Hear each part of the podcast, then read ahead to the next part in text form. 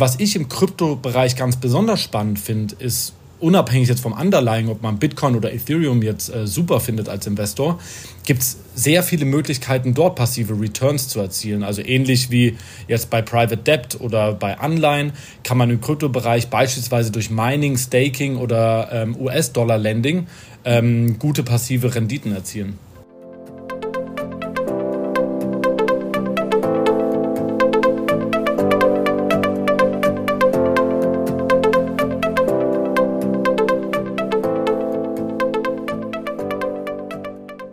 Herzlich willkommen. Hier ist wieder eine neue Episode vom Extra ETF Podcast. Hier erfährst du alles, was du für einen erfolgreichen Vermögensaufbau wissen musst. Mein Name ist Markus Jordan. Ich bin Gründer von extraetf.com und Herausgeber des Extra Magazins, das sich ganz der Geldanlage mit ETFs verschrieben hat. Ich begrüße dich zur Podcast Episode Nummer 86. Vergangene Woche habe ich dir bereits ein kleines Update zum Thema Kryptowährungen gegeben. Heute möchten wir das Thema nochmal weiter vertiefen und dazu habe ich meinen Top-Experten auf diesem Gebiet eingeladen. Ich spreche heute heute mit Max Lautenschläger. Max ist Mitbegründer und Geschäftsführer von Iconic Holding. Mit seinen beiden Aktivitäten Iconic Lab und Iconic Funds ist Max sehr stark im Bereich Kryptowährungen engagiert. Iconic Funds bietet verschiedene Investmentprodukte, also zum Beispiel ETPs oder Fonds an, mit denen du direkt in Kryptowährungen investieren kannst. Mit ihm spreche ich über die aktuelle Lage bei Kryptowährungen, warum immer mehr institutionelle Anleger nun auf Kryptowährungen setzen und worauf du bei deinen Investments in Kryptowährungen achten solltest. Max nennt zudem ein paar richtig gute Websites, mit denen du Trends bei Kryptowährungen frühzeitig erkennen kannst. Viel Spaß beim Anhören.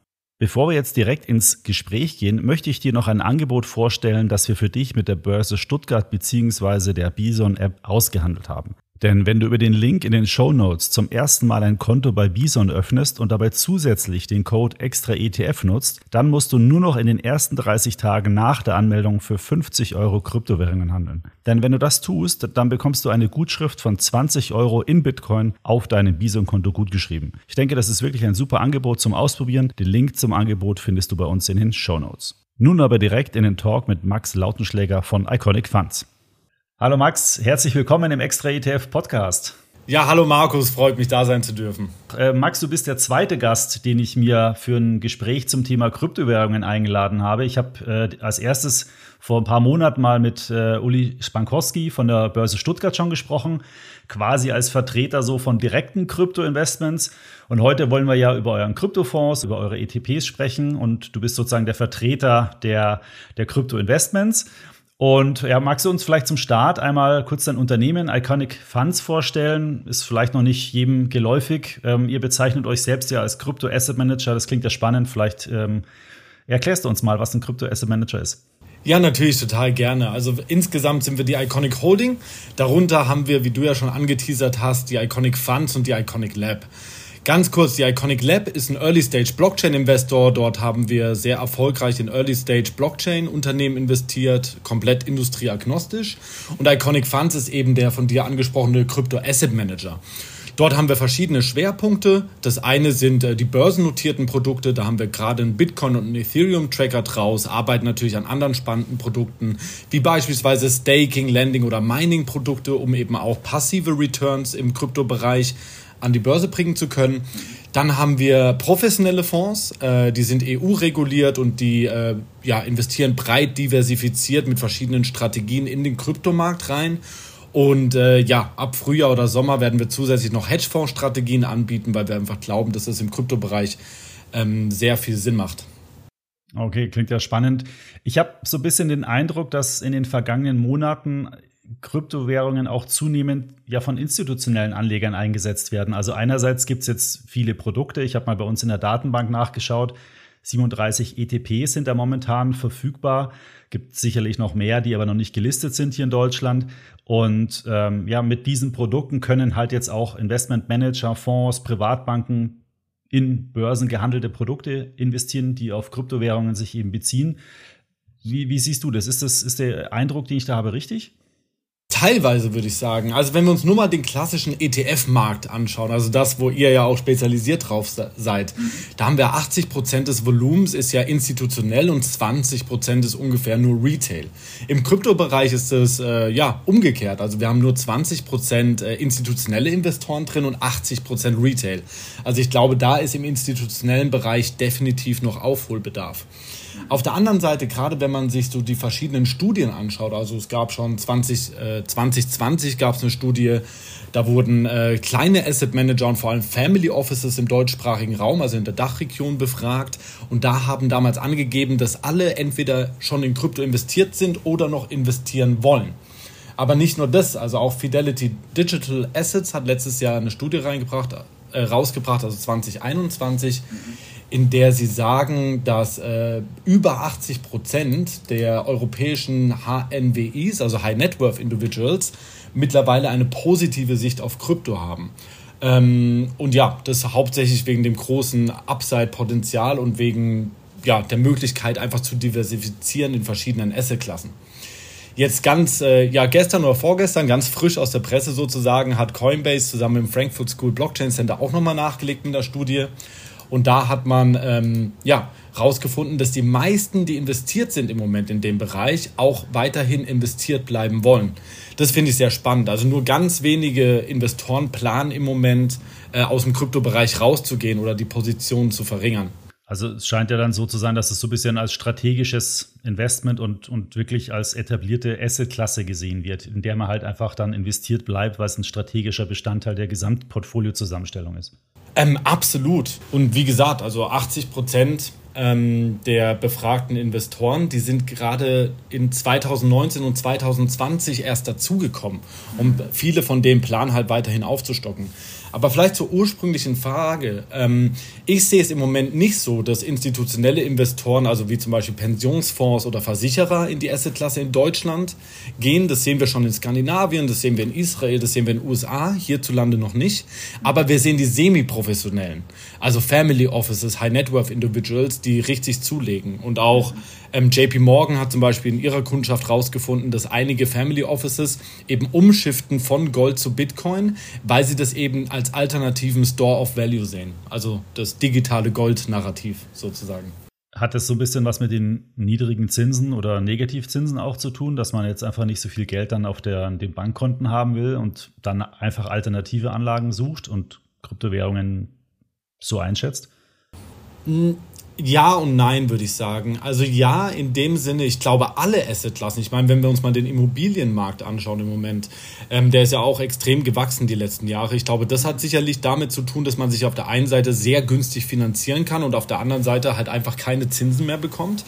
Oder auch der Private Debt Markt, sehr spannend. Ich meine, vor 20 Jahren wäre niemand für 3, 4 Prozent Rendite in Private Debt reingegangen. Ja, mittlerweile machen das die Leute, weil es relativ alternativlos ist. Oder auch die Aktienmärkte sind ja mittlerweile relativ hoch bewertet. Also ich glaube, das ist etwas, was man in allen Assetklassen sieht. Ähm, was ich im Kryptobereich ganz besonders spannend finde, ist unabhängig jetzt vom Underlying, ob man Bitcoin oder Ethereum jetzt äh, super findet als Investor, gibt es sehr viele Möglichkeiten, dort passive Returns zu erzielen. Also ähnlich wie jetzt bei Private Debt oder bei Anleihen kann man im Kryptobereich beispielsweise durch Mining, Staking oder ähm, US-Dollar-Lending ähm, gute passive Renditen erzielen ist dann quasi äh, wie eine Verzinsung auf, die, auf den Kryptobestand, den man hat. Genau, richtig, ja. Ihr habt ja äh, bei Iconic Funds vier Produkte, wenn ich es richtig habe, im Angebot. Zwei ETPs, die äh, ich hatte in der letzten Woche schon mal so eine Zusammenfassung gemacht, was es so für ETPs äh, Möglichkeiten gibt, in Deutschland zu investieren. Ihr habt zwei davon, einmal auf Bitcoin und Ethereum. Und dann habt ihr auch noch Kryptofonds, äh, die, was ich ganz spannend finde, auch auf so Währungskörbe gehen. Wie werden denn diese Produkte bei euch, äh, bei den Kunden eingesetzt? Also kaufen die dann eher so ein äh, Bitcoin-Produkt oder sind die Investoren vielleicht dann eher auf äh, Diversifikation da auch aus und kaufen dann eher so einen Fonds mit Währungskörben? Ja, ganz unterschiedlich. Also interessante Frage. Ich meine, von ihrer Struktur her sind die zwei, sag ich mal, Produktlinien, wenn man so will, die wir haben, halt gänzlich unterschiedlich. Die ähm, breit diversifizierten Krypto-Index-Fonds, das sind äh, Vehikel, die eben nur für professionelle Anleger sind. Das heißt, die Mindestanlagesumme ist da 100.000 Euro. Die gehen in äh, viele verschiedene Kryptowährungen rein. Das wird monatlich rebalanciert, aber da da, dabei geht es auch um eine Direktzeichnung. Also man zeichnet das direkt bei Iconic. Und man hat halt eine monatliche Liquidität, also monatlich kann man rein und raus. Bei den Krypto-ETPs ist es so, die sind halt auf Xetra gehandelt im regulierten Segment und sind dort natürlich äh, ja, während der Börsenöffnungszeiten halt wirklich stündlich oder minütlich verfügbar. Das ist natürlich äh, dort der Vorteil. Ich glaube, ich persönlich bin der Meinung, dass es Sinn macht, bei Krypto wirklich diversifiziert reinzugehen, weil wenn man mal die Korrelationskoeffizienten zwischen einzelnen Kryptowährungen anschaut, also nehmen wir jetzt mal Bitcoin und Ether, dann ist der Korrelationskoeffizient dazwischen geringer als zwischen dem europäischen und dem amerikanischen Aktienmarkt beispielsweise. Deswegen glaube ich, dass es absolut Sinn macht, breit diversifiziert in den Markt reinzugehen. Ob man sich das dann mit ETPs zusammenbaut oder als professioneller Anleger direkt in einen breit diversifizierten Fonds geht, ich denke, das ist äh, jedem selbst überlassen. Ja, ich hatte bei meiner Analyse in der letzten Folge mal so geguckt, im Prinzip so circa, würde ich sagen, kann man heute über ETPs in zehn, vielleicht zwölf verschiedene Währungen investieren. Das ist ja äh, im Vergleich zu der Anzahl an verfügbaren Währungen, die man direkt investieren kann, ja verschwindend gering. Natürlich sind die das die wichtigsten, die man heute über ETPs investieren kann. Meinst du, da wird dann noch ein Riesenangebot kommen? Also wird irgendwann mal jede Währung über einen ETP auch investierbar sein? Oder gibt es da irgendwelche Grenzen, wo man sagt, da macht es dann keinen Sinn? Also wenn ich jetzt zum Beispiel unser einen Fonds nehme, der geht in die Top 20 Kryptowährungen nach Marktkapitalisierung rein und damit deckt er ungefähr, äh, schwankt natürlich immer ein bisschen, ungefähr 90 Prozent des kompletten Kryptomarktes ab. Also ich persönlich glaube, dass man nicht auf Platz 898 oder 1253 gehen muss, äh, um wirklich das ganze Kryptospektrum abgedeckt zu haben. Ich finde es viel spannender, in Themen zu decken äh, zu denken. Bitcoin ist für mich zum Beispiel digitales Gold. Ethereum ist für mich eine Infrastruktur, auf der ich dezentrale Applikationen bauen kann. Dann gibt es andere Plattformen, auf die die Infrastruktur für Decentralized Finance äh, bieten. Und dann gibt es auch wiederum andere Blockchains, auf denen ich zum Beispiel NFTs bauen kann. Also ich würde mir vorher eher Gedanken machen, in welche Bereiche innerhalb des Krypto-Universums möchte ich eigentlich investieren und danach meine Investments auswählen. Und ich glaube, wenn man da beispielsweise in den Top 20 Kryptowährungen drin ist, ähm, ist das ein sehr, sehr guter Anfang. Aber da hätte man ja dann wahrscheinlich alle Bereiche abgedeckt. Einzeln in die Themen, also wenn jetzt einer sagt, hey, NFTs, da will ich rein, gibt, da gibt es heute noch keine Pakete sozusagen, in die man investieren kann. Genau, also man ist dann in der Infrastruktur davon drin. Ja, das ist natürlich ein Unterschied. Also man kauft damit keine NFTs. Das ist eh etwas, wo ich extrem vorsichtig wäre als Anleger. Man kauft damit auch nicht unbedingt direkt ein DeFi-Protokoll oder eine DeFi-Applikation. Aber man ist in der Infrastruktur von all diesen Trendthemen drin. Und das finde ich das wahnsinnig Spannende. Kann man so ein bisschen das mit dem Goldrausch vergleichen, dass äh, nicht die Goldschürfer reich geworden sind, äh, sondern die, die die Schaufeln verkauft haben? Ähm, würde ich nicht so sagen. Also ich glaube, die Wertschöpfungskette im Kryptobereich ist sehr groß. Also auf der einen Seite, was ich schön finde im Kryptobereich, wenn man bedenkt, dass 70 Prozent der Weltbevölkerung sind ja heute nicht ans traditionelle Finanzsystem angeschlossen. Äh, Im Kryptobereich hat man theoretisch die Möglichkeit, äh, dass man nur mit einem Smartphone und einem Wallet eben an diesem dezentralen Finanzsystem teilnehmen kann. Und ich glaube, dadurch ähm, verteilt sich die Wertschöpfung eben auch weltweit und in allen möglichen ähm, Bereichen. Also wir brauchen die Kryptominer, wir brauchen diejenigen, die Coins staken, äh, wir brauchen diejenigen, die Applikationen darauf bauen, wir brauchen natürlich die Nutzer, die dezentrale Finanzapplikationen nutzen. Ähm, es ist so ein Universum, ich finde immer das beste Beispiel, also gerade wenn man jetzt Ethereum oder so ähm, analysiert, finde ich immer das beste Beispiel, das mit so einem mobilen Betriebssystem wie iOS oder irgendwie Android zu vergleichen. Weil im Endeffekt hängt der Erfolg von diesen Blockchains davon ab, wie viele Applikationen auf dieser Blockchain laufen und wie viele Nutzer das anzieht und wie viel die miteinander Transaktionen durchführen. Und deswegen würde ich immer nach diesen KPIs schauen. Also wie viele Nutzer hat eine Blockchain, wie viele Applikationen gibt es auf einer Blockchain und für welche Bereiche wird sie eben angewendet. Wo, wo kriegt man denn diese Informationen her? Gibt es da irgendwelche Datenbanken oder? Ja, das habe ich mir ganz schön zusammengesammelt. Aber es gibt ein paar Seiten, die ich sicherlich hier mal äh, erwähnen kann. Also wenn ich zum Beispiel mal schauen will, warum Bitcoin vielleicht ähnlich wie Gold ist, ja, da finde ich das Stock-to-Flow-Model sehr interessant. Da kann ich auf lookintobitcoin.com gehen und da unter Statistiken finde ich das Stock-to-Flow-Model für Bitcoin. Wenn mich jetzt interessieren, wie viele DApps auf verschiedenen Blockchains gebaut werden, dann gibt es die Seite stateofthedapps.com. Wenn ich schauen will, was im DeFi-Bereich passiert, dann ist es zum Beispiel das DeFi Lama, ist dann eine super Website, um sich Daten zu ziehen. oder nonfungible.com, wenn man zum Beispiel schauen will, was passiert eigentlich im NFT-Bereich. Und ich glaube, wenn man sich da so ein bisschen so die Statistiken anschaut, da kann man wirklich, glaube ich, für sich die richtigen Schlüsse drauf ziehen, weil es eben nicht mehr nur um Hype geht und die Community, die irgendwie sagt, boah, ihr macht 100x mit diesem Projekt oder jenem Projekt. Von de bei den Leuten wäre ich eh ganz vorsichtig, die sowas in den Raum rufen.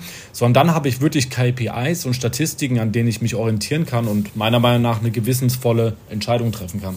Hm, ja, diese Links, äh, die äh, packen wir auf jeden Fall in die Show Notes. Wenn da jemand Interesse hat, dann findet er da die Links und kann sich das dann gleich mal anschauen.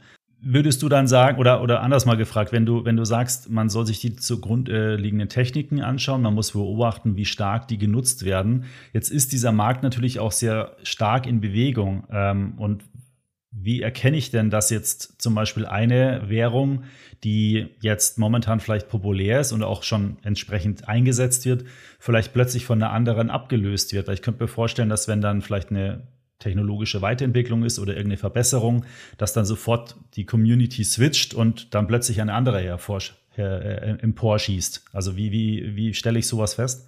Ähm, also die Statistiken auf den von mir genannten Seiten helfen, glaube ich, auf jeden Fall weiter. Und was sich dort ablesen lässt, egal ob ich in den DeFi-Bereich gehe oder NFT-Bereich oder, sag ich mal, zum Beispiel Anwendungen äh, als in der Lieferkette, die auf Blockchain basieren, ähm, Ethereum ist im Moment der Platzhirsch. Ja, da führt kein Weg dran vorbei.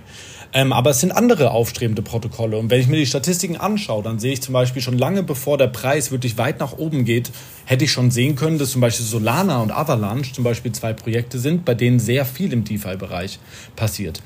Ich persönlich kann jedem nur einen Rat geben, nicht auf Platz 200, 300 oder 1500 zu gucken, sondern behalte die Top 50 oder die Top 100 äh, im Blick und schaut euch da die Statistiken an. Und wie gesagt, ich würde es thematisch angehen. Ich würde wirklich die verschiedenen Themen mir angucken und schauen, auf welche Infrastrukturprojekte innerhalb der verschiedenen Themen will ich setzen.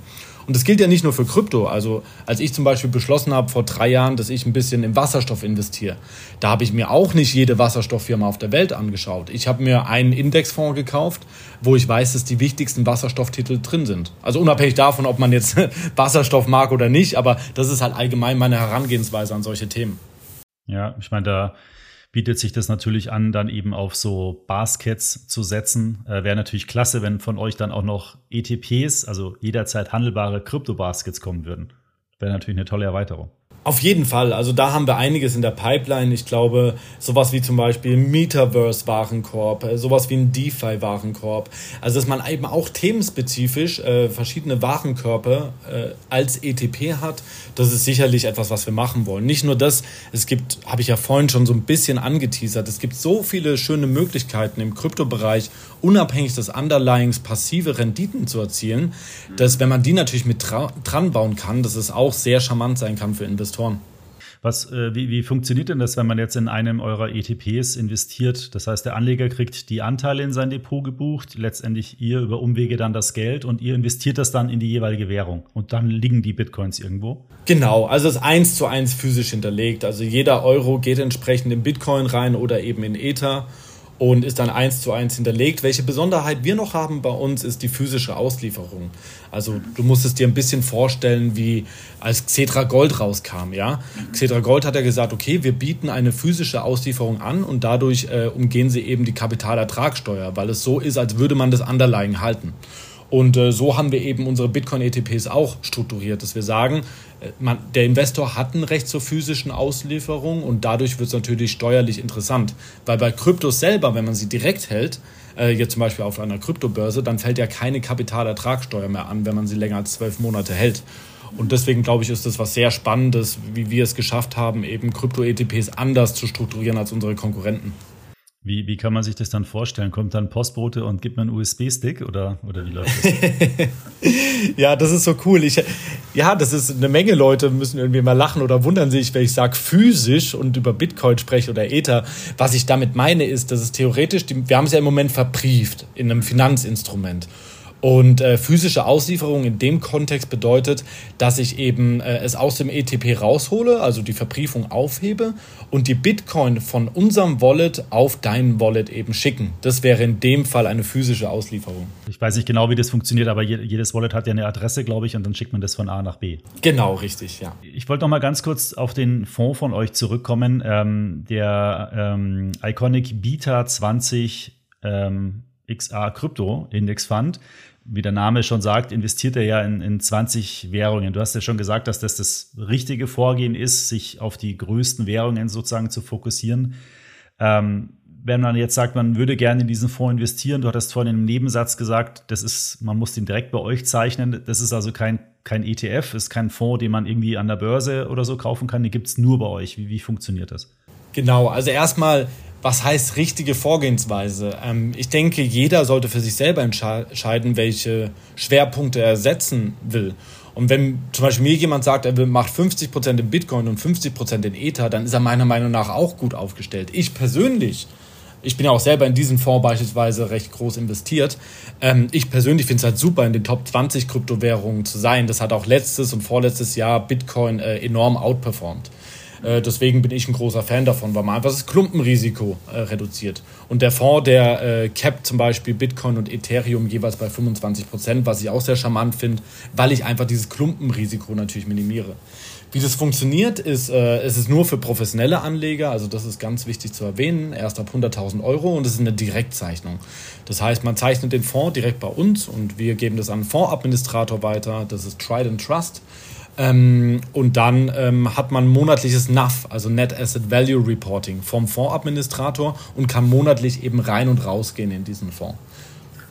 Das ist so ein bisschen wie, wie bei einem Hedgefonds, oder? Da, also man hat ein bisschen eingeschränkte Liquidität. Ähm und kriegt aber dafür dann entsprechende Reportings. Genau, also ich denke, viele Anleger kennen das aus dem Private Equity oder Hedgefonds-Umfeld, nur mit dem Unterschied, wir haben jetzt nicht jährliche Liquidität oder wie beim Private Equity Fonds erst nach zwölf Jahren, ähm, sondern äh, bei uns ist es schon monatlich. Also ich finde es liquide genug für meine Zwecke auf jeden Fall, aber klar, einem muss bewusst sein, man kann jetzt nicht sagen, boah, heute ist Bitcoin 20% runtergekracht, heute will ich raus. Ja, sondern es gibt immer einen Tag im Monat, an dem man raus kann und einen, an dem man rein kann. Aber das würde auch bedeuten, sagen wir mal, ihr hättet jetzt große Investoren und die entscheiden sich dann, jetzt wollen wir doch mal x Prozent von dem Fonds dann abbauen, dass ihr dann an diesem Stichtag auch relativ viel von diesen 20 Währungen verkaufen müsst. Also es konzentriert sich dann auf einen Tag. Ja, richtig.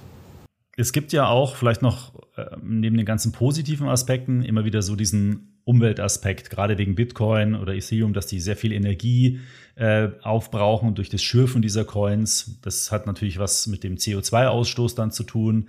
Ähm, ich habe auch mal gelesen, dass irgendwo, ich glaube in Peru relativ viel gemeint wird, äh, weil da Wasserkraftwerke und äh, Strom, äh, viele Wasserkraftwerke gibt und Strom sehr billig ist. Was kannst du denn zu diesem Thema sagen? Also ist es jetzt eine Umweltbelastung und, und hat es dann könnte das auch im Zuge von diesen ganzen Nachhaltigkeitstendenzen, ähm, die es im Asset Management Bereich gibt, also ESG, äh, wo die, auch die Umweltaspekte entsprechend ähm, herangezogen werden, dass das vielleicht dann auch eine negative Auswirkung auf den ganzen Kryptomarkt hat? Es ist eine sehr interessante Frage. Ähm, also ich habe dazu, tut mir leid, fünf verschiedene Antworten. Ich versuche mich aber trotzdem so kurz wie es geht äh, zu fassen. Also zum allerersten würde ich mal sagen, das ESG sollte meiner Meinung nach immer gesamtheitlich gesehen werden. Was mir ein bisschen fehlt in der ganzen Diskussion um das E, also Umwelt, ähm, ist, dass S und G auch extrem wichtige Komponenten auf der Welt sind. Und für S und G können wir hinter Blockchain und hinter Kryptos meiner Meinung nach definitiv ein Häkchen machen. Aber E, ja, ganz klarer Schwachpunkt, weil Bitcoin verbraucht enorm viel Strom. Ich glaube, so viel wie Island als gesamtes Land. Ne? Und das ist schon eine ganze Menge. Aber auch da möchte ich ein paar Sachen, glaube ich, ist wichtig, das richtig zu stellen. A, wir müssen es zur Alternative vergleichen. Bitcoin ist eine Alternative zu unserem zentralisierten, traditionellen Finanzsystem. Und dieses Bankensystem, das frisst doppelt so viel Strom wie das Bitcoin-Netzwerk. Also das ist so die erste Antwort. Dann gibt es andere, die sagen, ja, Bitcoin ist digitales Gold. Gehöre ich zum Beispiel dazu. Die Goldindustrie äh, verbraucht auch doppelt so viel Energie wie beispielsweise Bitcoin. Äh, das finde ich ganz wichtig zu erwähnen. Das heißt, die Alternativen, die wir zu dieser dezentralen Welt haben, die sind noch umweltschädlicher. Dann ganz wichtig zu unterscheiden ist Proof of Work im Vergleich zu Proof of Stake. Es ist eigentlich nur noch äh, Bitcoin und ein paar andere Kryptowährungen, die auf Proof of Work ähm, basieren. Und Proof of Work, wie der Name, glaube ich, schon so ein bisschen impliziert, heißt, ich muss beweisen, eine gewisse Arbeit zu leisten, um Transaktionen zu validieren. In dem Fall ist es verbunden mit Rechenaufgaben, die durch Computerleistungen gelöst werden. Und das führt zu diesem sehr hohen Stromverbrauch. Die meisten anderen Blockchains mittlerweile sind auf Proof of Stake basierend. Der ist deutlich effizienter und äh, energieeffizienter und, äh, und auch übrigens schneller und effizienter. Dann meine dritte Antwort zu dem Thema ist ähm, der Energiemix, der genutzt wird. Bitcoin wird zu 57 Prozent mit erneuerbaren Energien gemeint. Das ist ein höherer Prozentsatz an, an, erneuerbaren Energien als jede große Wirtschaft oder, oder jeder große Industriezweig und jedes große Land. Das ist auch was. Natürlich wünsche ich mir, dass es da bald Richtung 80 Prozent geht und dann hoffentlich irgendwann auf 100 Prozent. Aber im Moment ist es trotzdem sauberer vom Energiemix her als jede Industrie und jedes große Land.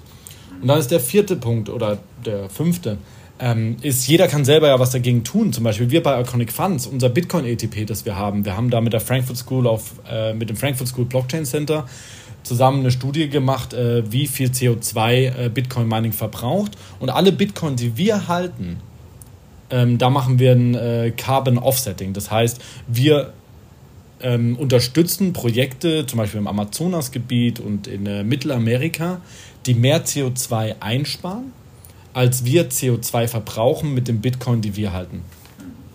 Ja, wir machen sowas übrigens auch bei unserem Magazin, äh, haben wir auch so Projekte, wo wir den CO2-Ausstoß des Papiers, das wir verbrauchen für das Magazin, äh, kompensieren mit Aufforstungsprojekten. Ich glaube auch in Lateinamerika. Das kann man bei uns im Magazin, gibt es so einen Code, da kann man dann nachschauen, was jetzt genau gemacht wurde.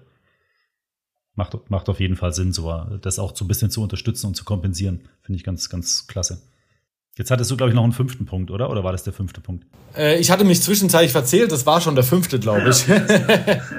ne, wunderbar. Ja, ich, ich denke, ähm, klar, man kann natürlich ähm, den, den Stromverbrauch vergleichen mit einem Land, aber man könnte natürlich auch kritisch sagen, würde es das gar nicht geben, dann wäre der Stromverbrauch gar nicht da. Und das Land muss ja irgendwie existieren. Klar ähm, sind die Bürger, die alle Strom verbrauchen, um ihr Leben zu bestreiten. Die Wirtschaft braucht den Strom, um, um Produkte herzustellen. Bitcoin könnte man ja ketzerisch sagen, ist nicht unbedingt notwendig. Ja, das wird es, das wird es aus unserer europäisch-amerikanischen, leicht überheblichen Brille so sehen mögen oder manche von uns, ja, kann ich verstehen. Aber nochmal, 70 Prozent der Weltbevölkerung haben keinen Zugang zu Finanzdienstleistungen und dem traditionellen, traditionellen Finanzsystem. Das heißt, für die gibt es keine Alternative, um in einem Finanzsystem äh, teilzunehmen. Und deswegen glaube ich schon, dass es äh, eine wahrscheinlich noch größere Daseinsberechtigung hat, als ganz viel, was wir in der traditionellen Finanzwelt sehen. Ich meine, wenn ich mir nur mal anschaue, sowas wie Clearinghäuser, warum brauchen wir die denn noch? Ist doch mittlerweile alles technologisch abbildbar. Vielleicht noch kurz zum Schluss. Äh, du hast ja auch gesprochen viel jetzt über ähm, Family Offices und Investoren. Wenn du jetzt mit diesen Art von Kunden sprichst oder äh, Mitarbeiter von dir, wie, setzen denn die die Kryptowährungen in ihrem Vermögen ein? Also welchen Prozentsatz macht es aus? Ähm, sind es dann eher, ähm, sagen wir mal, breit gestreute Investments, eher Einzelinvestments? Du hast es ein bisschen schon anklingen lassen wenn, wenn jetzt sich, und dann erweitert noch die Frage, wenn sich ein Privatanleger jetzt sagt, okay, ich muss jetzt doch vielleicht wirklich was mal mit Kryptowährungen machen, ähm, ja, wie, wie sollte der sich dann an dieses Thema heranwagen? Wie viel Prozent des Vermögens sollten Kryptowährungen ausmachen? Also ich gehe da eher konservativ dran. Ich würde immer sagen, 1 bis 5 Prozent des Vermögens macht Sinn, zu Krypto zu allokieren. Und wir haben dazu auch eine Studie gemacht, ähm, was für einen Einfluss das hat auf, des, äh, auf die Rendite im Portfolio und mhm. auf den Sharp Ratio. Also Sharp Ratio ist vielleicht sogar noch spannender. Ähm, aber erstmal zur Rendite. Also die Rendite von jedem Portfoliotyp, egal ob du ein ausbalanciertes Portfolio nimmst, ob du ein Family Office Portfolio nimmst, ob du das ganz klassische Norwegen-Modell mit 50% Aktien und 50% Anleihen nimmst, äh, jede Art von Portfolio profitiert unheimlich. Und mit unheimlich meine ich von 200 bis 400 Prozent von einer 5% Allokation von Krypto. Jetzt werden viele natürlich Gegner dagegen halten, ja, aber die Volatilität ist ja so hoch, wenn ich das Risiko bereinige, also die Volatilität mit einbeziehe, dann sieht das Bild doch ganz anders aus, Max, oder? Und äh, auch dazu haben wir eine Analyse gemacht, also selbst risikobereinigt. Also wenn ich jetzt Rendite, also den Sharp Ratio betrachte, ist es so, dass alle Portfoliotypen profitieren von einer 1 bis 5 Prozent Allokation von Krypto im Portfolio. Und zwar signifikant. Beim Family Office Modell sehen wir zum Beispiel, dass der Sharp Ratio, wenn man 5 Prozent Krypto allokiert, sich fast verdreifacht. Also das ist schon eine Ansage. Und das, damit will ich deine Frage eigentlich beantworten. Also ich glaube, dass man mit 1 bis 5 Prozent wirklich genug drin hat, um diesen Upside schon zu spüren und die Diversifikation mit reinzunehmen, weil wir dürfen ja auch nicht vergessen, dass Krypto die einzige Anlageklasse heutzutage ist, die keine signifikante Korrelation hat zu irgendeiner anderen Assetklasse. Ich selber muss zugeben, dass ich mit mehr unterwegs bin. Ich bin mittlerweile so, das hat mal mit 5% angefangen, mittlerweile sind es eher so 20, 25%. Ist jetzt nichts, was ich empfehlen würde. Ich glaube, da muss jeder halt seine eigene, seine eigene Überzeugung haben. Und gerade junge äh, Privatanleger, würd, da würde ich es im Sparplan machen. Es schadet ja nicht irgendwie, keine Ahnung, wenn ich jetzt monatlich äh, 500 Euro zur Verfügung habe, ja, irgendwie zu sagen, ich mache irgendwie 10 bis 50 Euro, mache ich monatlich im Sparplan zum Beispiel in Krypto rein. Ja. Mhm. Und dann kann man äh, sich über die Zeit dann ein kleines Polster sozusagen aufbauen. Aber diese Rendite-Kennzahlen und, und Risikokennzahlen, die basieren natürlich jetzt auch auf einer extrem Rallye in den letzten, keine Ahnung, drei, vier, fünf Jahren. Ähm, glaubst du, dass es dann wirklich so weitergeht? Also kann man, kann man sagen, okay, Bitcoin wird wirklich irgendwann mal bei 100.000, es gibt ja auch manche, die sagen, eine Million stehen. Also ist das realistisch, auch für andere Kryptowährungen? Also geht es so weiter oder Du musst jetzt da kein konkretes Ziel äh, nennen, außer du möchtest. Aber worauf kann man sich da oder sollte man sich da einstellen? Ja, also ein konkretes Ziel zu nennen, wäre einfach nicht, äh, ja, fände ich nicht verantwortbar von meiner Seite.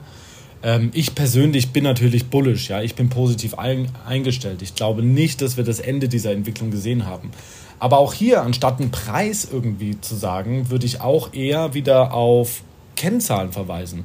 Ich kann nur jedem Investor empfehlen, schaut euch an, wie der Decentralized Finance Bereich wächst. Schaut euch an, wie der NFT-Markt wächst. Schaut euch an, wie viele Applikationen jeden Tag gelauncht werden in der Industrie, die auf Blockchain basieren. Und dann, glaube ich, kann man ziemlich schnell zum Schluss kommen, ey, das ist nicht nur irgendwie Spekulation, sondern es passiert auch einfach viel, viel mehr in dem Bereich. Und Decentralized Finance is here to stay. Und das haben mittlerweile auch die großen Banken verstanden, dass das auf jeden Fall etwas ist, eine Entwicklung, die stattgefunden hat und weiterhin stattfinden wird. Und das ist, glaube ich, ähm, das Entscheidende. Und wenn, wenn man überhaupt mal einen Bitcoin-Preis in den Raum werfen will, dann lässt er sich, wenn dann überhaupt, mit dem Stock-to-Flow-Model argumentieren. Also ganz jetzt einfach mal mit erfundenen Zahlen. Ja? Äh, das Stock-to-Flow-Model kommt ursprünglich aus dem Goldbereich. Äh, und wenn ich jetzt mal hypothetisch sage, ich finde eine Tonne Gold pro Jahr unter der Erde, und es sind 100 Tonnen Gold im Umlauf, dann habe ich ein Stock-to-Flow-Ratio von 100. Weil es 100 Jahre dauern würde bei der aktuellen Menge im Boden, bis ich die komplette im Umlauf befindliche Menge ähm, habe. Bis ich die verdoppeln würde sozusagen, ja. Nee, also bis ich sie habe. Also 100 mal eine, eine Tonne würde dann 100 Tonnen ergeben, genau. Mhm.